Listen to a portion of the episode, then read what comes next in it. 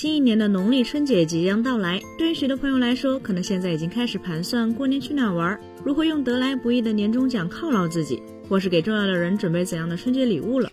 但按照以往的惯例，我们三月生活在春节假期前，除了要干完为数不多的新品评测外，还有一件十分重要的事情也必须得做。没错，那就是一年一度的行业观察总结内容。今年我们想先从大家可能最熟悉的智能手机行业切入，来讲讲在过去的这一年时间里，这个行业到底经历了哪些让人印象深刻的变化，又预示着未来哪些可能的发展方向。如果有关注过去几年的手机市场，你可能会记得，春节前对于许多手机厂商来说，其实也曾经是一个发布会相对集中的热门时段。通常，厂商们会选择在这个时候推出一些配备大尺寸屏幕、大容量电池、更大音量、更大存储空间，同时具备入门级性能以及讨喜配色的贺岁机型。很显然，这样的机型单论配置绝对属于定位低端的入门级产品。但不得不承认的是，它精确瞄准了春节期间晚辈给长辈送礼，或是年长者自我犒劳的这块细分市场。然而，同样类型的贺岁机型，今年的声量就明显要小了非常多。事实上，直到本文截稿前的二零二三年一月四号，往年那些大家熟悉的会在春节前发布的入门级机型，要么干脆还没有推出续作，要么就是放弃了以往的发布会形式，选择了低调上市的策略。为什么会这样？原因其实很简单，因为入门级机型在过去的这一年里，俨然已经没有太多人在乎了。请注意，这里的没人并不单指手机厂商。毕竟供给是由需求来决定的，而入门级机型的衰落，与其说是厂商不做了，不如说其实反而是消费者不买所导致的结果。众所周知，入门级智能手机在前几年还曾掀起过一股智能机普及的浪潮，在这一股热潮中，大量以前从未用过智能手机的中老年用户也首次体验到了智能手机的便利，享受到了移动互联网对于生活方式的改变。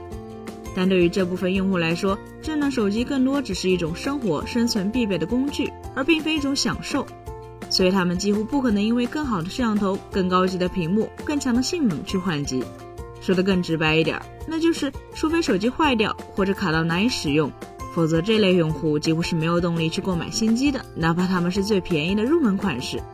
正因如此，在前几年的普及大潮过后，对于已经得到了满足的这部分消费者来说，他们其实已经没有理由再去关注这个市场，再去消费了。而手机厂商也很快意识到，普及期的红利已经结束，再在入门级产品线投放新技术，或是用较高的成本进行宣传，其实已经很难再收获太多的销量。于是乎，入门级市场的沉寂，自然也就成为了一种必然。与入门级市场的沉寂相比，终端智能手机市场在整个2022年明显就要活跃的多了。无论是从新机数量、更新频率，还是从上游供应链对应的芯片设计换代情况来看，去年整个终端市场似乎都称得上是表现不错的。但真的是这样吗？其实整个终端市场去年呈现出了两极分化的态势。其中对于定位相对靠下的中低端机型来说，他们在2022年其实过得并不好。这一点从上游供应链就可以看得很明显。比如说，高通和联发科在整个2022年针对中低端市场，其实都没有推出什么有力的 SOC 新品。其中，骁龙七跟一表现不佳，算是翻了个车。骁龙七八二 G 本质上是骁龙七七八 G Plus 的再超频版本，没有什么可说的新技术。而隔壁的联发科天玑幺零八零，同样也是天玑九百、天玑九二零的提频加改进 ISP 版本。虽然名称变化看似较大，但诚意其实并不足。同理，在 CMOS 领域，无论是索尼还是三星，在整个2022年也都没有针对中低端市场推出新的4800万、6400万像素 CMOS 方案。至于真 N 一，它原本是给旗舰产品用的小底前摄方案，被部分厂商拿去当中低端机型的后置主摄，纯属浑水摸鱼，自然就不能带来什么画质进步了。然而与此同时，在中高端领域，2022年的这部分机型就要显得出彩许多。不管是骁龙八七零、骁龙八八八 Plus，还是年底新登场的骁龙八 Plus 低频版，或是被誉为神优的天玑八千、天玑八幺零零，以及他们的后续产品，整个中高端市场在二零二二年这短短一年时间里，至少迎来了三到四个代次的性能增长。这还没完，在 SOC 不断推陈出新的同时，中高端机型的外围配置在这一年里也迎来了长足的进步。百瓦级的有线快充，带光学防抖的主摄也成为了两千元档位机型的标配。而诸如二 K 屏、曲面屏、OLED 材质，再加上以 IMX 七六六、GN 五为代表的旗舰同款影音元素，也纷纷被下放到了一些三四千元价位段的中高端产品上。是的，虽然都叫终端机，但两千元左右的终端机和三到四千档位的终端机，在二零二二年的待遇却完全可以说是一个地下一个天上。曾经一位手机圈的名人曾说过，极致的性价比并不等于价格上的极致便宜，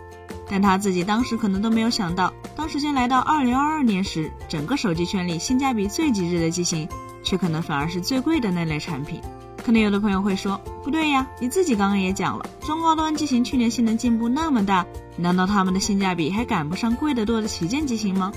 事实上，还真就是赶不上。原因也很简单，因为在二零二二年的这批旗舰机里，有太多的独占设计、技术以及功能，他们很可能永远都不会被下放到终端产品线上。也就是说，这些旗舰机与同期终端机型之间，客观存在着巨大的体验鸿沟。说，在屏幕显示方面，虽然终端机也有 2K 屏，也有一六这样的顶级材质，但如果既想要高分辨率，又要顶尖色彩，还追求省电，那么从2020年至今，就只有旗舰机型才会用上具备 2K 分辨率加顶级 OLED 基材加 LTPU 连续可变刷新率的屏幕，而次一级的中高端机型，要么是色彩差一截，要么就是必须付出更耗电的代价。比如说在影像设计方面。二零二二年的旗舰手机普遍开始追求更高端的波速混合镜片，通过各种认证的增透镀膜，更多更强的自研影像芯片。当然还有全新的以 IMX 九八九为代表的一英寸超大底，以及四千八百万甚至六千四百万像素的大底加潜望式长焦方案。相比之下，虽然前文中我们曾提及中高端机型在去年也用上了 IMX 七六六 Gen 五这样的主摄 CMOS。但它们毕竟是一点五六分之一英寸，相对小尺寸的 CMOS。要知道，到目前为止，还没有任何一款二零二二年的中高端机型用到了一点三分之一英寸级别的主摄 CMOS。而点三分之一英寸对于旗舰机型来说，甚至已经是三代之前的老方案了。更不要说如今的旗舰机早就不只是一颗主摄了，三主摄甚至四主摄的旗舰手机，在任何场景的成像品质。对于中端、中高端机型来说，都完全是碾压级别。更为重要的是，当我们隶属2022年旗舰机型的新技术、新设计时，会发现，它们之中的很多都不再单纯来自于供应链，而是手机厂商和上游长时间共同研发，或是掏了大价钱定制的结果。这就意味着，实际上这些顶级旗舰虽然看似价格不低，但其背后的成本却可能是相当之高的。打个可能不太准确的比方。假如以前旗舰机是成本四千元卖到六千元，那么二零二二年的旗舰机虽然价格普遍涨到了七八千元，但成本却可能高达六千五百元或是更多。换句话来说，最贵的手机在二零二二年来说，甚至是性价比最高，同时也最保值的那批产品，并且在愈发激烈的市场竞争，在越来越积极的消费者推动下，这种现象很可能还要再持续个几年，甚至更长时间也说不定。本期节目就到这里了，更多精彩大家可以关注我们三一生活的官网或全民来投名账号查询更多信息。咱们下期再见，拜拜。